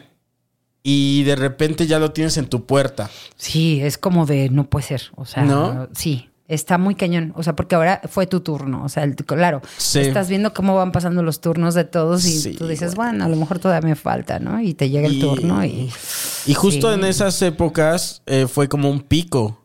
Sí, de- de fue el primer repunte. Fue porque realmente a mí me da mucha risa cuando viene el desmadre a México, que cierran todo. No había ni siquiera saturación de hospitales. O sea, por eso todo, todo, pues todo fue mal, pero porque nadie conocía realmente cómo estaba trabajando la pandemia. Yo digo que si desde el principio hubieran. eh, Mira, es que lo hubieran no existe, Claro, claro. Pero bueno, se experimentó a medida de que el miedo nos llevó, ¿no? Hasta el gobierno y en dijo, todos los países también, este... En todos los países... En se- todos hubo fallas. En Sí. todos. No hubo uno que dijeras, bueno, creo que Finlandia fue el único que hay, o Nueva Zelanda, creo, que dijeron, no, nosotros vamos a hacer esto y esto. Sí. Pero bueno, además somos un país enorme, Sí. muy difícil de controlar, entonces Y te se toca veía en venir. diciembre. en- Pero justo en diciembre viene el primer repunte fuerte. Pero o sea, cabrón, bueno, en la sí. saturación de hospitales, ahora sí saturados los hospitales, Sí, no había oxígeno y justo fue cuando nos tocó a nosotros. Justo Sí. el 12 de diciembre nos dan el ya el- los análisis, bueno, la prueba, porque nos hicimos, ya sabes, la de antígenos, pero la de la nariz, la de la garganta, para estar súper seguros, y pues COVID, ¿no? COVID por todos lados. Sí, no, no, qué bárbaro. Era una cosa así de COVID al 100%. Sí, sí. Y tus hijos también. Fíjate que no, solo el mayor. Pero mi. O sea, el mayor dio negativo. Y Marianita y Rodrigo también dieron negativo. Entonces, en ese momento estábamos en el hospital recogiendo los resultados y les hablé y les dije, vénganse a hacer la prueba porque nosotros estamos positivos. Ajá. Se hicieron la prueba y salieron negativos y a partir de ese momento se aislaron. O sea, se Claro. fueron a casa de Rodrigo y nosotros nada más nos quedamos con Alan porque Alan trabajaba, trabaja, en, hace home office y toda la oficina se la montaron en su recámara. Todos, la empresa fueron y montaron ahí y Wow. como él trabaja con redes y no sé qué, este, pues no se podía mover de ahí. Entonces le dijimos, bueno, tú enciérrate en tu cuarto y ni te nos acerques. Pero ya se veía venir porque su novia, como al tercer día, salió positiva. Entonces él se contagió por la novia, no por nosotros. Pero los tres nos quedamos ahí con COVID en la casa. Y, y mi Carlos eh, fue el que le dio Sí, bien a la semana grave. Carlitos no, no mejoraba, no mejoraba, de hecho iba de mal en peor. Y Sí, afortunadamente mi sobrino, que es doctor, nos fue a revisar y fue cuando dijo, no tío, ya tenía 84 de... De saturación. de saturación. Y le dijo, no, esto no está chido. Ah, y mucha fiebre. Y le dijo, no, al hospital. Y, a partir de ese el- momento empezó la pesadilla. Sí, ¿verdad? Sí. O sea, porque la verdad es que sí, sí estuvo bien heavy lo de. Lo de Carlitos estuvo Carlos, sí, horrible, porque además, mientras lo teníamos en casa, pues todo bien. O sea, era de, bueno, pero ahí está y lo estás viendo y ya. Pero ya cuando se lo llevan al hospital, que yo ya estaba además también pasándola muy mal, Sí. yo ya me estaba sintiendo muy mal. eh, yo iba como cuatro días después de Carlos. O sea, lo que él sentía a mí me pasaba cuatro días después. ok. Entonces, también es ver como. Eras como. O sea, es como ver eso que Sí. tal vez tú vas a experimentar. Claro, a mí me dio Entonces miedo dijiste, porque pues dije... si este güey se va al hospital, la que sigue Justo. soy yo. Justo, entonces se llevan a Carlos al hospital. De hecho, se lo tiene que llevar Alan, que Alan tenía COVID. Me acuerdo que se tuvo que poner no sé cuántos cubrebocas y llevar a su papá, porque no había quien lo llevara. Ujú. Acuérdate que en ese todavía, así, en ese tiempo, así, todavía era de que. O sea, ahorita la gente te dice, ah, tienes COVID, mira, pásale aquí. O sea, ya no hay como Sí. tanto miedo, ya sabes cómo te contagias y con tu cubrebocas y ya. Pues sí. Pero en ese tiempo era así de Sí. casi, casi sácalos con. Los- Eh, con con- condón. con- ajá, sí, o sea, y te pones Y condón. te pones condón para salir. Sí. Entonces, bueno, lo tuvo que llevar y me acuerdo muchísimo que me, estaba ya muy saturado el hospital. Lo alcanzó todavía el lugar porque ya estaba atascado de gente horrible. Y me acuerdo que nos dijeron, le vamos a quitar todas sus pertenencias y no van a poder saber de él más que un día, un digo, una hora al día nada más. O sea, en Y, una y hora ahí se vienen día- las historias de que tú has escuchado y que tú sabes de gente De- que ya no lo volvimos a Que ya no lo ver. volvimos a ver y el no miedo, nos güey. dejaron velarlo, no, lo sac- no nos dejaron Sí. cremarlo. Eh, no lo encontrábamos, no nos daban informes, entró bien y salió muerto. No, Sí. no, no, no. Ahí yo entré. Ahí Y yo entré. en o sea, y viviendo eso aparte tú y con COVID, güey. Sí, porque además se va Carlos y teníamos un oxigenador. Ya él ya estaba con oxígeno en la casa Mm, y no le ayudó. Entonces va la gente. ¿De cuánto era su...? De 5 litros. Mm, Ya no, les, ya no le estaba haciendo efecto los 5 litros. Van por él, los de la renta, y me dice, ¿sabe que yo ya lo renté para otra semana? Y yo, bueno, pues lléveselo, yo no, no lo Mm. y necesito. lo empiezas a necesitar. A los tres días me pongo mal y mi sobrino, tía, necesitas oxígeno. Pues ya no había oxigenadores y mis hijos ahí se movieron y consiguieron un tanque de oxígeno. Ok. Afortunadamente. Que era un desmadre lo del tanque. Ay, porque sí, había porque que verlo llenarlo, no, Ya no. sé. Y entonces a mí me dijo mi sobrino, mira tía, si te pones boca abajo, este tal, tal, vas a estar bien. Entonces yo me tuve que quedar boca abajo, con fiebre, con, con, este, con la oxigenación baja y sin saber de Carlos. Y era como de no. Ya, y Pati, tú espantoso". O sea, tú que has vivido tantas cosas, porque ahí estábamos una pregunta que Es Pati sobrevivir. tiene. Pati, ahorita que le haga la siguiente pregunta, Pati, Pati tiene un menú. O sea, Qué horror. eh, pero tú que has vivido tantas cosas, o sea, tú, eh, sí, o sea, sí, pero tú que has vivido tantas cosas eh, fuertes, o sea, lo de tu accidente en coche, lo del cáncer, eh, esto como que tú, en comparación, digo, igual no hay, no, no hay comparación tal vez, pero de la manera que te tocó vivir esto versus las otras. No, esto fue lo más horrible. Sí. ¿Sabes qué pasa? Que eh, es lo que yo le platicaba a Ana Julia. Cuando platicamos de todo esto, le dije, es que el cáncer, de alguna manera, aunque no sabes si lo vas a librar, pues se están haciendo cosas para curarte. O sea, te están haciendo quimios, estás pasando por esto y dices, pues mis posibilidades son... Hay menos incertidumbre. Exacto, no hay una incertidumbre tan grande. Sobre todo con el cáncer de mama que ya lo conocen tanto. Pues el accidente, la verdad es que yo fueron segundos que pensé que me iba a morir cuando se volteó el carro y Y ya, ya, cuando- después dijiste, ya la libré. ajá, o sea, cuando ya el carro se quedó parado y me Sí. quedé así, dije, ya no me morí. Volteaste a ver a Carlos, está bien. No, yo iba sola. Ah, iba sola. Yo iba sola. Entonces dije, no, lo que sí pensé es que se me había roto todo, pero dije, estoy viva. Pero sí. Y en ningún momento me... O sea, por unos segundos sí pensé que me iba a morir. Igual Pero- con el cáncer, por unos... Por, en algunas quimios que me sentí muy mal, sí dije, hijo, se me hace que no la voy a librar. Se Ay, me hace que no la voy a librar. Pero y en esta, en esta fue. Aquí fue desde el principio de que desde que se llevaron a Carlos, que además esa es otra. El cáncer, el accidente, estaban bajo mi control, ¿sabes? Yo sabía Sí. lo que yo estaba sintiendo, yo sabía lo que me estaba pasando.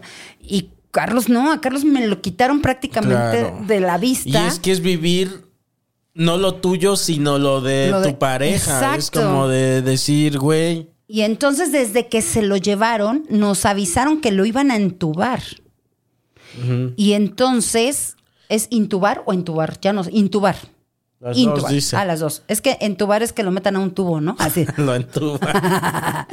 Bueno, lo iban a, Este- lo iban a intubar o a entubar. Ajá. Entonces, mi hija, mi hija, me acuerdo que no la pude ver porque no podía entrar al- a, a mi cuarto ni nada, pero mi hija estaba destrozada, mi hijo estaba destrozado porque dijeron, "Lo van a entubar". Y el último mensaje que me manda Carlos, me manda un mensaje y me dice, no dejes que me intuben porque temo por mi vida, se está muriendo todo el mundo aquí. Ay, no. Y ahí fue cuando Carlos. dije, ya, entonces yo entré en un shock muy Y grave. tú dijiste, pues, ¿cómo le hago para que no te. No, no puedes hacer nada, no Sí. está en tus manos. Sí, claro. Y entonces yo no tenía control, yo no sabía a quién preguntarle. ¿Y no le había un- contestaste el mensaje? No, ya no, porque le quitaron el celular y ya Oh, era ya. una palomita, entonces ya no. Y de repente mi sobrino va al otro día y me manda sus estudios y tenía 91% de daño en los pulmones. Entonces mi sobrino me dijo, tía, esto ya está mal. O sea, así Sí. literal nos dijo, váyanse haciendo la idea. Ay, no, güey. Y entonces el váyanse haciendo la idea y el no saber y el que nadie realmente te esté diciendo está así o está asado, que estés con un doctor y que te diga, mire, estamos haciendo esto, señora, Sí, y no está sí. reaccionando. No, Mariana tenía que ir todos los días a las 12 del día y esperar una hora a que le dijeran. Y entonces nada más le decían, está grave, Mejor, sigue peor. grave, no, grave, grave, grave, grave, eh, tiene muy mal el azúcar, no, no responde. Y bueno, lo peor fue cuando nos dijeron, está a 15 litros por minuto. ¿Y qué? ¿A 15 litros? Pero no lo entubaban. Entonces era como de, o sea, era, era bueno, pero ¿Y por qué no lo intubaban si estaba tan Fíjate mal? que no sabemos realmente, pero, a- o sea, agradezco mucho porque yo creo que si lo hubieran intubado no lo hubiera librado. ¿Tú crees? Es Bueno, que lo que nos estaban explicando ahora, que a la gente, no se espante, gente, no le pasa a todos, pero no hay como mucha experiencia todavía en las este, intubaciones de las personas. Se requieren de muchos medicamentos especiales para que el paciente resista una... Oh. Entonces, ya con COVID se debilita todo y es muy difícil mantenerlos a flote. Por eso ya. el, el- es la- el último. el 80% de las personas que son intubadas de COVID fallecen. Oh. Entonces, eh, no sé, creo que Carlos como que, creo que lo que le ayudó, porque ya después supimos, es que él siempre estuvo consciente Ya. y nunca tuvo problemas para respirar. O sea, él decía que se sentía bien, entonces él hablaba y todo, y yo creo que por eso dijeron, pues a ver, No, vamos a cuando seguirle, tú ¿no? hablaste con él, no, nunca no- notaste No. así como este cambio de voz por la No respiración. pude hablar con él. Pero después sí, Ah, todo. después sí, claro. Después sí, le costó trabajo, pero en ese momento que estuvo hospitalizado no.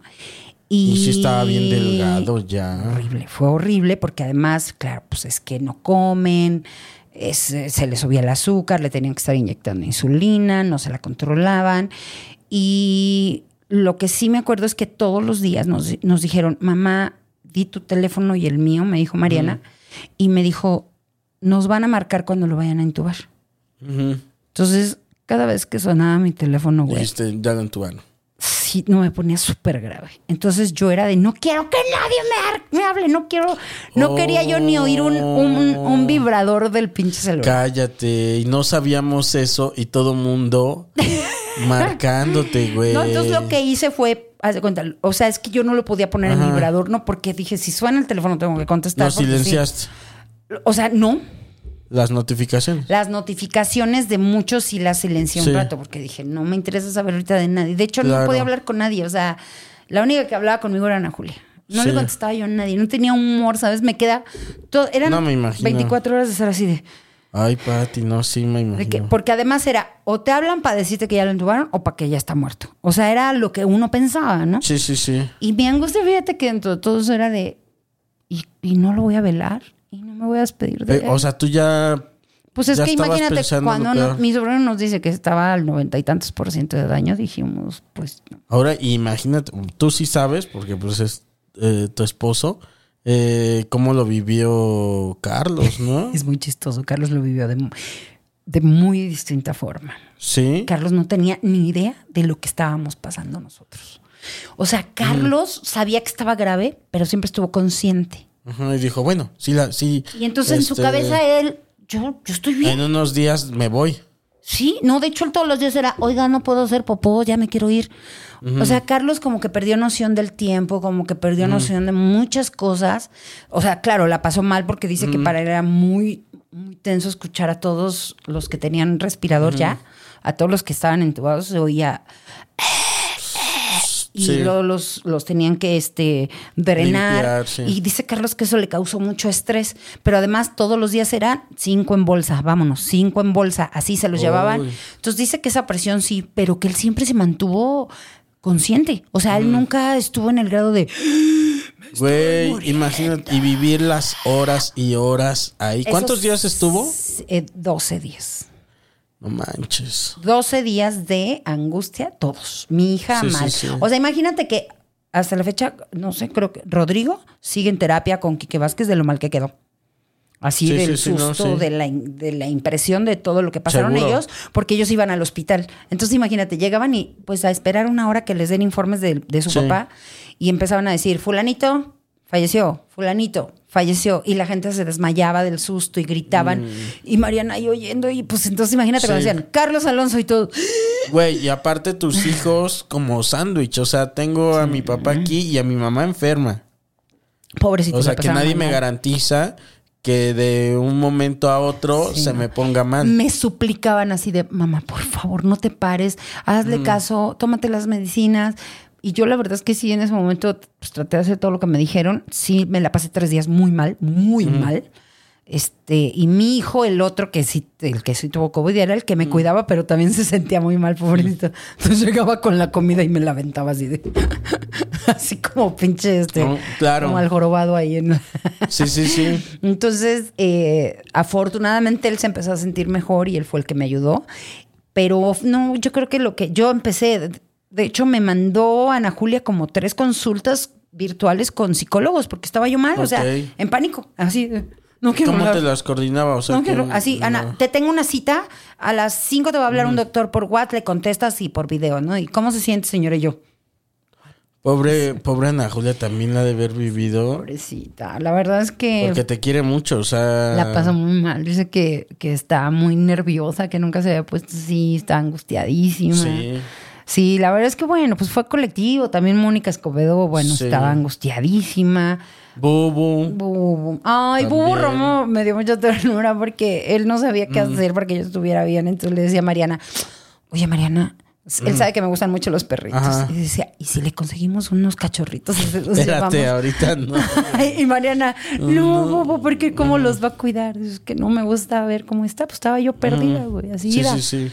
Ira totalmente. Pero bueno. entonces, y se recupera Carlos. Sí, afortunadamente ya en el día do- en el día 11 eh, nos dicen que pues que va mejor y que Y necesitábamos te volvió conseguir ya el ánimo como de... Fíjate que no, yo estaba me volvió el ánimo la primera vez que hice mi videollamada con él porque sí una doctora por fin, ah no, mi sobrino pasó y dijo, "Tía, te voy a enseñar a mi tío y te calmas, por favor." Por la impresión de tenía, verlo sí, todo estaba súper flaquito y con él le pusieron el, el- el- es un- una, en lugar de las cositas nasales para el oxígeno le habían puesto Sí. el de la boca. Es que ese es más cómodo que el de la nariz. creo, Pero además, como eran 15 litros por la nariz, era muy fuerte. Entonces lo tenían con la mascarilla completa para los 15 litros. 15 litros es un montón, Coco. Sí, ¿verdad? O sea, y a 15 litros estaba él. ¿Cuál es más cómodo, el de la nariz o el de este? O sea, el de la nariz es más cómodo, pero si te avientan 15 litros, no, No, olvídalo. ¿verdad? Es así un fregadazo de. No mames, Entonces lo ideal es para con, con la máscara que para que lo puedas Se hace como un... Sí, un buchecito. Un ahí. buchecito ahí, exacto. Entonces, eh, con 15 litros él estaba, este, a- estaba oxigenando a 86, güey. O sea, Verga. nada. Ese era el punto, ese era el punto y tenía el azúcar en 300, 400, 300, 400. Entonces, bueno, afortunadamente una doctora Manches. le empezó a controlar el azúcar y ya de ahí, cuando me lo enseñaron por teléfono, claro, sí sentí alivio, pero me puse peor. Y ya después ya me pudo hablar por teléfono y ya me dijeron, oiga, lo queremos dar de alta en unos días, Dijiste, pero tienen que conseguir un oxigenador de 10 litros para que se pueda ir a su casa. Y ahí fue donde fue el desmadre porque no había...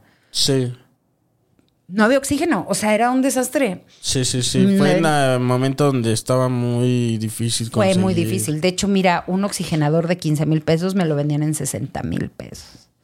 Ya, Entonces, sí. bueno, pues ahí ya sabes, toda la banda se puso bien chida, todos nos ayudaron, se consiguió el oxigenador y todo. Y ya como al día 13, ya lo dieron de alta. Y cuando llegó a la casa, pues fue impactante porque Está muy no débil. me llegó, pero flaquititito. Y yo también estaba Claro. súper delgada, bajas mucho de peso Entonces, con el COVID. va- los dos. Los dos, así de, ¿qué te pasó? Pero sabes que me dio mucha risa. Ahí fue cuando me di cuenta que Carlos no tenía noción de nada. Porque nosotros teníamos un live, te digo, de Navidad y así. Había pasado Navidad él en el hospital. Y el 24 de diciembre es cumpleaños de Rodrigo. Y entonces llegó y me dice, ¿cómo? Ya lo abracé, lloramos y todo. Y me dice, ¿y cómo les fue en el live? Y yo, ¿cuál live, Carlos? ¿Qué no hicieron el live? No, o sea, no tienes ni idea. No, dice que él no tenía idea de realmente lo que estaba pasando afuera. Sí. Y me dice, ¿y qué, qué le hicieron a Rodrigo de cumpleaños? Nada. Nada. O sea, Estamos aquí en la angustia de. Pobre Rodrigo. Sí, entonces ya cuando él se enteró de todo lo que nos había pasado, pues le cayó le la.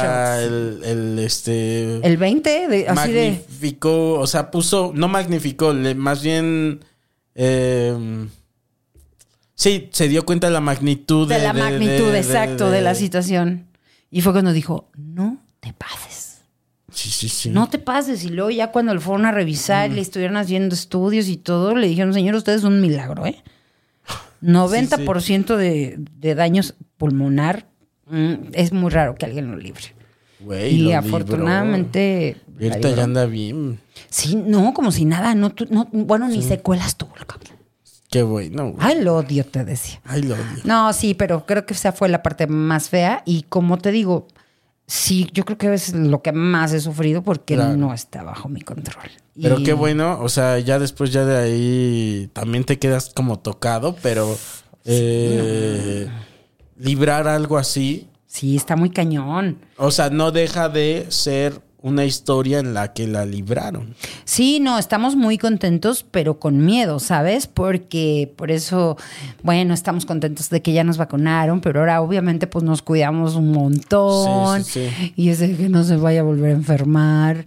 Quedamos muy mal, ¿eh? No creas, yo un mes que no me reponía, Sí, no podía sí. dormir, me ponía de nervios el teléfono, o sea, como que te queda la psique, De- así de sí, güey.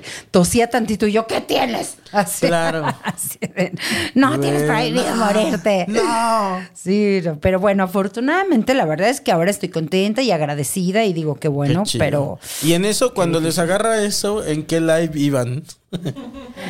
Estábamos en el 9, En el 9. en el 9 y luego ya empieza el año y arrancamos con Sincroniza la Trompa 2. Y, y, Ya sea, renovados, gracias a Dios. Ay, qué bueno, güey. Hacemos Sincroniza la Trompa la semifinal, que es el, el 10. No, el 9, perdón, íbamos en el 8. Empezamos con el 9 y luego viene la final de Sincroniza la Trompa, que es el 10. Y ya. Y ahorita pues ya vamos por el 11. Eso, papi. Sobreviviendo, Coquito. Eso. ¿eh? Ah, tú- a ti te quedaría más ese título de, de para serie, ¿eh? De Patti Vaselis sobreviví. Claro, O sobreviví. sea, Ah, Sofía, por favor, renuncia sí, sí, a los sí. derechos de, ese- de esa.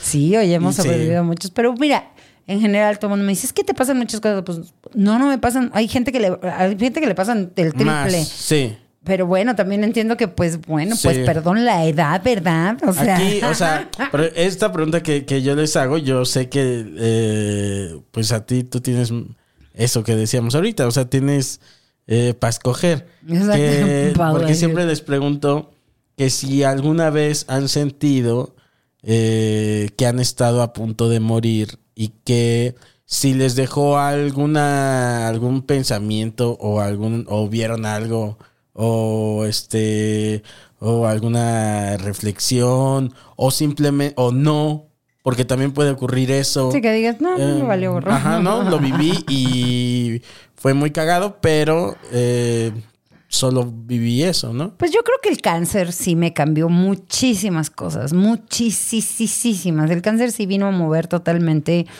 todas mis, eh, pues mis gustos, mi- mis ganas, muchísimas, muchísimas cosas. O sea, el, cáncer fue un parteaguas muy cañón en mi vida. Y justo ahora que me aventé de un paracaídas de en shishis extremas, y pues es algo que mis hijos y todos se quedaron así de, ¿qué te pasa?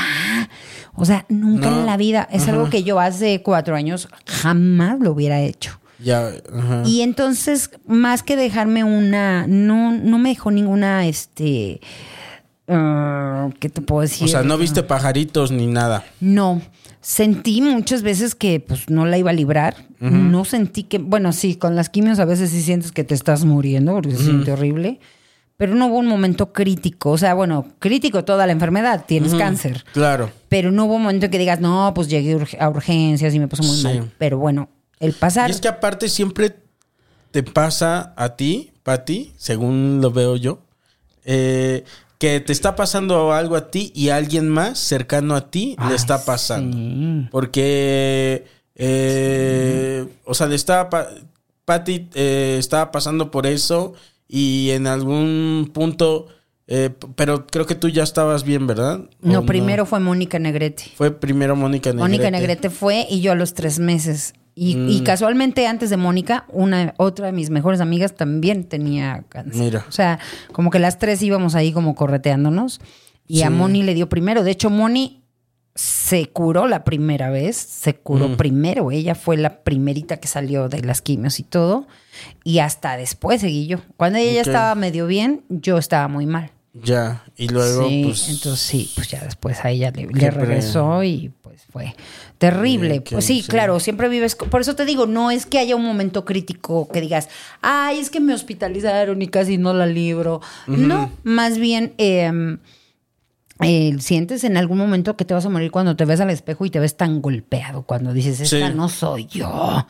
Y Sí. dices, esto no me a Güey, a ah, también el reponer". cambio que viviste durante toda esa etapa, Pati, hasta ahora es Sí. muy cabrón. Sí, ha sido como una transformación bien cañona. O sea, Pues sí, tú me viste súper peloncita, la- ¿no? de todo te vimos, o sea, de- de- vivimos eso contigo como compañeros, como amigos, Sí, o sea, yo y sé. este y lo vivimos también con este con Moni, Sí. este que pues lamentablemente no no No la libró. no la libró. No la libró Y, y este. Y eso es como. Pero fíjate, me, me decías qué fue y te voy a decir qué pasó. Mi cerebro, creo que lo que me pasó es que se dejó de concentrar en otras cosas que no tenían importancia. Eh, Me preguntaron que cómo me había atrevido a subirme. Bueno, pues una vez yo le tenía mucho miedo a los aviones. Yo, hasta antes del cáncer, no, bueno, subirme a un avión era lo peor. Yo una semana antes ya estaba yo sudando, con miedo, este, tenía dolor de estómago, estaba yo, ay Dios mío, me voy a subir a un avión. Ay, qué terrible. Ay, no, y si se cae. como ay, subirte al Kilauea. Ándale, güey, así. De- O no, sea, era no, no, lo peor. Y entonces me tenía que tomar eh, mi famoso ribotril. Entonces yo me subía a los aviones pues drogada porque era la única manera en que yo podía aguantar el vuelo. Y todo obviamente se movía el avión y yo y empezaba a sudar. Y entonces era un sufrimiento terrible. Cuando me viene la primera quimioterapia, se me cae el pelo, se me parece que se me cae todo, me siento súper mal. Y en ese lapso, eh, Freddy me dice, oye, acompáñame a abrir un show a La Paz, Baja California. Y yo, no, Freddy, me siento bien mal. Ándale, mira, te va a servir y te llevas tu peluca. Y yo, Te "Órale, llevas va", tu ¿no? peluca. No, porque yo le decía, es Ajá. que estoy bien pelona. ¿Y cómo? Y me Ajá. dijo, no, pues te llevas tu peluca, no pasa nada. Y yo, bueno. Entonces yo me acuerdo que un día antes me había sentido súper mal. Así, pero muy mal. Este, ya se me, te digo, ya se me había quedado el pelo y estaba en esta etapa de la quimio que te dura como tres semanas, todo lo horrible. Y dije, bueno, pues así me fui al aeropuerto, así como que, bueno, le voy a echar ganas y todo. Me subo al avión y vengo pensando nada más en, ay, ojalá que no me den ganas de volver el estómago. Me dolían mucho mis piernas, se me hinchaban mucho y yo, ay, que no se me van a hinchar las piernas. Y cuando menos lo pensé, ya había Ya despegado el llegando. avión y ya estábamos llegando y de repente, Dijiste, Ay, mi Este- miedo. sí, de repente dije, Ujú. ah, chinga. O sea, como que mi cerebro dijo, a ver, esto ya no tiene importancia. Claro, claro. Como que mi cerebro se empezó a preocupar. Estamos en otra cosa, o sea- o sea, esto sí es grave. Sí. Y no lo podía yo creer, era de... Y desde ahí se te fue el miedo al avión. Desde ahí ya puedo volar tranquilamente. Qué chingón, güey. Ya me subo a un avión tranquila, puedo estar volando. Entonces ahora subirme a lo del paracaídas, fue mucho más Claro, fácil. güey. Y entonces, ¿qué pasó? Que creo que eso fue, o sea, sí, claro, le pierdes el miedo a Imagínate cosas. pasar de no poderte subir a un puto avión, de ponerte a sudar una semana antes, de subirte a un avión a aventarte de un De avión. un güey. avión, exacto. Fue así como de wow. Y entonces, pues claro, lo que empieza a pasarte con ese tipo de cosas, no a todos, pero a mí en lo personal lo que me pasó es de, güey, tengo que vivirle chido porque no, no, nunca sabe. Sí, sí, sí. Y empiezas a perderle miedo a muchísimas cosas, a muchísimas cosas. O sea, ya, ya no me preocupo por cosas tan Pues sí. sencillas, ¿sabes? Y aparte tú que ya viviste tantas.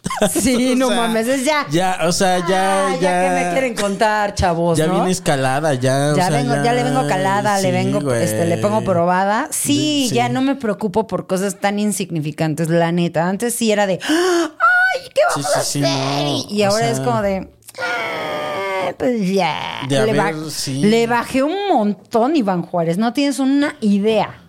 No tienes De- una idea de lo que le bajé. Es más, todavía en los últimos lives, Ajá. en los primeros lives me ponía súper mal. Ahora, con estas producciones y es, pues que fluya. Que salga lo que tenga que sí, salir. como que le he ido perdiendo el, el- Qué he ido perdiendo mucho la El estrés el que no era como. Porque ya viviste todo otras me daba cosas. estrés, todo me daba estrés. Y te dio perspectiva, ¿no? Como de decir, güey, Hay cosas bitch, please. O sea, que me salga mal un live. Exacto. eh, Es- ¿qué? exacto. O sea, ¿quién se, Es como de hay aquí cosas- quién se va a morir? O sea, nadie. Güey, hay cosas más importantes. O sea, Sí, hay sí, cosas sí. que realmente merecen una preocupación real y una atención real. Y entonces, eso es a mí lo que me dejó. Qué chingón, güey. O sea, neta, sí es como.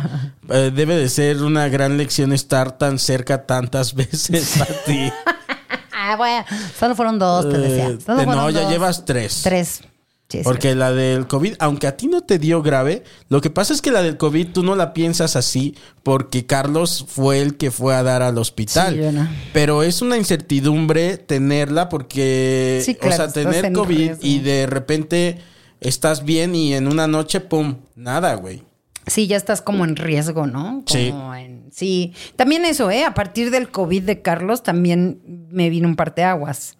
Sí. O sea, a partir del COVID igual es de ya me voy a dejar de preocupar por cosas que Y aparte no es eso, porque si a- aún si no la viviste como tuya, la viviste, te tocó vivir la de Carlos. Sí, claro. O sea, tú ya habías vivido la tuya Sí. dos veces y luego vives la de Carlos. Es como la tercera, es y otra creo que es más fuerte cuando ves y vives la de la Alguien más, persona que sí, quieres. sí. La persona que amas, tu amigo, tu mejor amiga, Sí.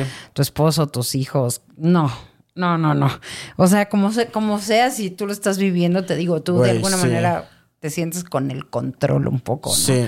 Pero cuando lo está viviendo otra persona es como de, oh, Y la verdad es que, no sé, o sea, pero tú y Carlos siempre son como, o sea, sí los ubicamos mucho siempre juntos. Sí, claro. Y, Siempre estamos, digo, sí. a- así nos hicimos, así. son muy, muy, Somos muy unidos. son muy unidos. O sea, es una pareja que de verdad la vives. O sea, son muy chistosos también juntos. O sea, yo me, yo todavía me río de cosas que los he visto, así de que, mira, este güey ya se quedó dormido. y Carlos que va a los shows de stand-up a dormir. tarado se va- Ah, te acabas de quedar dormido. Sí, sí. yo. Mira, Carlos, está dormido. Sí, sí, Y, claro. Nos o hicimos sea- ya de una temática de pareja muy cañona. Digo, así como igual me puedo ir de viaje Claro. semanas y no lo veo, estamos bien, pero igual vernos es padrísimo. Entonces, pensar que tal vez se no te lo. va, no, Sí, güey, no. no, qué feo. O sea, eso me costó mucho trabajo decir. ¿Qué va, qué va a pasar con mi vida? O sea, no. Ay, Pati. ¿Cómo voy a asimilar esto? No, seguirías porque eres muy fuerte, pero Seguramente. qué bueno que eh, Pero pensarlo era, qué bueno que no fue así, pero pensarlo, pensarlo Sí. 12 días, 12 días lo pensé y dije, Dios de mi vida, ¿cómo me voy a levantar de esto? Si pasa. Sí, sí, sí. Y eso fue Ay, lo Pati. más difícil. Y mira, igual como dices, me hubiera levantado, pero, Sí. Pero muy distinto. Pero sí, ¿no? sí, sí. O sea, Ya, entonces, renguita. sí, ya se todavía enfregada, mamá. No. Eh, oye, Pati, No, era- eh, te voy a hacer la última pregunta. Sí. Eh, del Kejiko. Así, 1954. Ay, no es cierto. 1954, Pati. Si Pati Vaselis. Eh, creo que esta ya te la hice cuando te entrevisté con este. Con Ana Julia. Con Ana Julia, pero chingue su madre. Igual, ¿qué Ana tal Julia, quedas? decías. Pero chingue su madre, Ana Julia. Este, pero chingue su madre, Ana Julia. Eh, no, a ver, igual y das otra respuesta o qué tal que das la misma porque ni te acuerdas que contestaste la primera. Eh, Sí. si Patti Vaselis fue el concepto de Patti Vaselis fuera transportado a una banda u ídolo musical, ¿qué banda u ídolo musical eh, te gustaría ser? Pero, pero, ¿qué banda u ídolo musical eres? ¿Cuál me gustaría ser y cuál soy? Ajá. No, eso no me lo preguntaste con Ana. Sí. No, sí. O igual y no, porque luego se me olvidó preguntar en una etapa. Pero sí. Ay, ¿por qué no me acuerdo qué contesté? Ay. Igual y, o tal vez les pregunté en conjunto. Sí, Tal vez me lo, a lo mejor. tal vez me lo contestaron como, como banda. Ok, yo ahorita soy. Ay, es que. No sé, qué difícil pregunta. Así se vale, se vale leer. Se vale leer. Este. Oh my goodness. Es que estoy pensando como en. eh, quiero una imagen de alguien que es súper constante. Para lo que eres. Sí. O sea, a mí no me paran, vaya. O sea, Ajá. no, no exitosa, ¿eh? Quiero. No, no, no, no. Se entiende. Que o siempre sea, estás ahí, pum, que siempre así, haz de cuenta, siempre saca un sencillo. O sea, Sí, sí, aunque no sí. sea el mejor, en pero. el año ya sacó su disco. Ándale, Sí, ándale, son sí, como Los. Ángeles Azules, yo creo. Ahí está. Que de ¿Eso repente eres? uno, ajá, que de repente uno le pega, otro no, de repente hacen Ok, un concierto bien chido. Y No, a Los Ángeles Azules les va muy bien, Pati. No, pero les, o sea, de todo el proceso, de, Ah, o sea, de años y que siempre tienen un, siempre Eso tienen eres. un éxito en la radio. Ok. Ok, No. eso eres. ¿Y quién, qué banda te gustaría ser? ¿A qué aspiras? Oh my God. A ser Freddie Mercury. O se vale, pues cualquiera. ¿eh? a ser Queen. O sea, a que un día sí deje un, un legado chido. Ok, ok. Que sea, la gente que- diga, güey, esa. ¿Se acuerdan cuando Patti Vaselis se subió a aquel escenario Sí. y le hizo Exactamente, así. Y que se estaba muriendo, así. Que hizo ¡Eo! porque se estaba ahogando.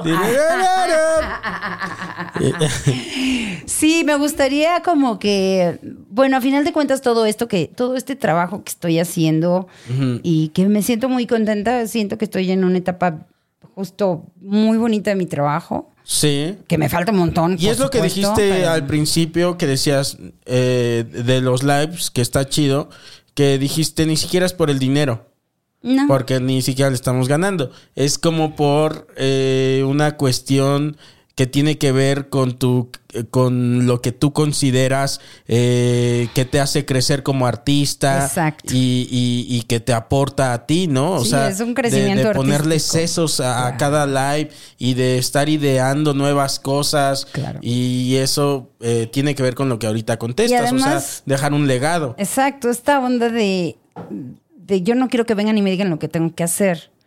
O sea, esta onda de decir, yo quise hacer esto. Sí, y, sí, sí. y busqué la forma y lo hicimos así y lo hicimos de esta manera y fue como lo queríamos ver, como tú dices. Y creo que eso eh, te enseña mucho porque a futuro creo que puedo construir aún cosas más grandes para mí, ¿no? Para Pati Vaselis.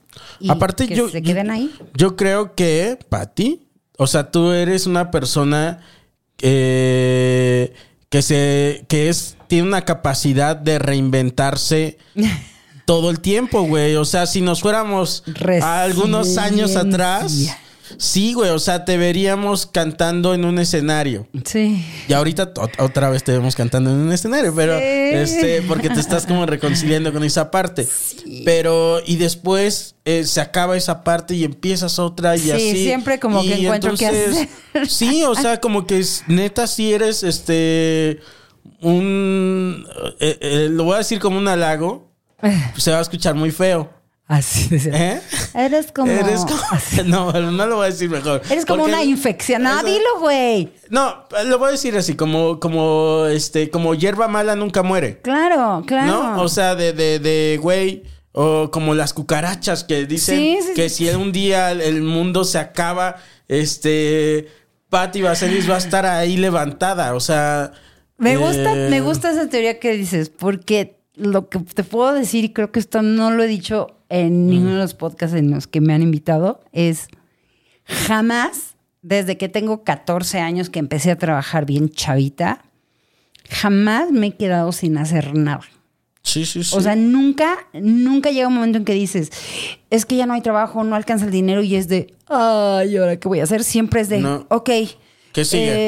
eh, ¿Qué sigue? Eh, ya sé, me voy a poner a hacer esto y me voy a poner a hacer el otro y, y ha crecido. Es, esa, Sí. esa, esa locura. Y está cabrón porque los que te conocemos sabemos que de repente estás haciendo algo pero estás viviendo un infierno o estás lidiando con tus demonios eh, pero eso no te para de, de- de- de tu actividad. Exacto. Es como, güey, puede que me tire una semana en la cama, pero cuando tengo que hacer lo que tengo que hacer, Sí. lo voy a lo voy a hacer. Claro, O sea, y estoy siempre pensando y pensando. Entonces creo que eso me ayudó mucho para la pandemia de, ok, Sí. ahora qué voy a hacer.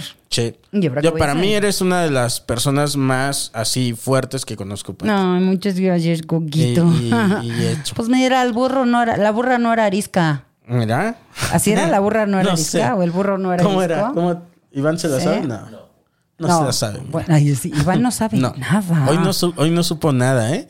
Era- Le echamos la de jeans, no se la supo. No se supo, pero era algo así no de el sabe. burro no era arisco, Ah, sí, sino sí, sí. a golpes, algo así. Pero bueno, si uno aprende a golpes, güey. Pues. Y, y ahora si me dices, ay, ¿cómo has sufrido? Y yo digo, pues no, o sea, sí le he pasado mal, pero todo eso me ha ayudado un montón. Qué chido, Pati. Sí, la verdad, sí, porque si no, a lo mejor seguiría en mi, ahí en- encerrada en Sí. mismada, en mí misma, así de. Y no, no, nunca te va a ocurrir a ti. No, no, No. Espero que no. Espero que no. Si llega la invasión zombie, que es lo único que me Ahí va a falta estar sobrevivir, chingándose zombies. ya voy a estar pensando así de Sí, sí. ¿Cómo me los voy a tener? Así. Sí, ya voy a ver qué les vendo, te decía. Sí, sí. A ver qué les vendo. a los Cubrebocas, zombies. decías. ¿Eh? Sí, sí. pistolas, las sí. A ver qué se me ocurre, pero algo estaremos haciendo. Así, un live, te decía. Sí, con zombies. Con zombies. Pues muchas gracias, mi querida Patti. Ay, Coquito, Este, gracias ti. y, y gracias a ustedes. De verdad te quiero mucho. Yo también, Coquito, Eh, Y es chido también. eh, no sé, a mí me gusta estar con ustedes, mi- mis compañeros y mis amigos del gremio. Y, y- y Mm. es un honor, Coquito, porque eres de los más queridos, eres de los más consen. Aquí, aquí venimos a papacharnos aquí Sí. al Kejico. Y, y me qué gusta. qué yeah. platicar contigo. Hecho.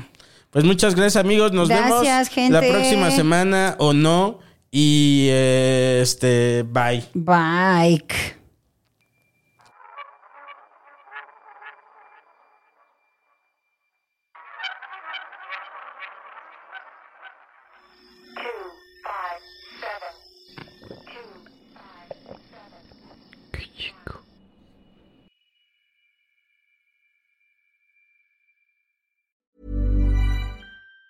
Planning for your next trip? Elevate your travel style with Quince. Quince has all the jet setting essentials you'll want for your next getaway, like European linen, premium luggage options, buttery soft Italian leather bags, and so much more. And it's all priced at 50 to 80% less than similar brands. Plus, Quince only works with factories that use safe and ethical manufacturing practices. Pack your bags with high-quality essentials you'll be wearing for vacations to come with Quince. Go to quince.com slash trip for free shipping and 365-day returns. Even when we're on a budget, we still deserve nice things. Quince is a place to scoop up stunning high-end goods for 50 to 80% less than similar brands. They have buttery soft cashmere sweaters starting at $50, luxurious Italian leather bags, and so much more. Plus, Quince only works with factories that use safe, ethical, and responsible manufacturing. Get the high-end goods you'll love without the high price tag with Quince. Go to quince.com slash style for free shipping and 365-day returns.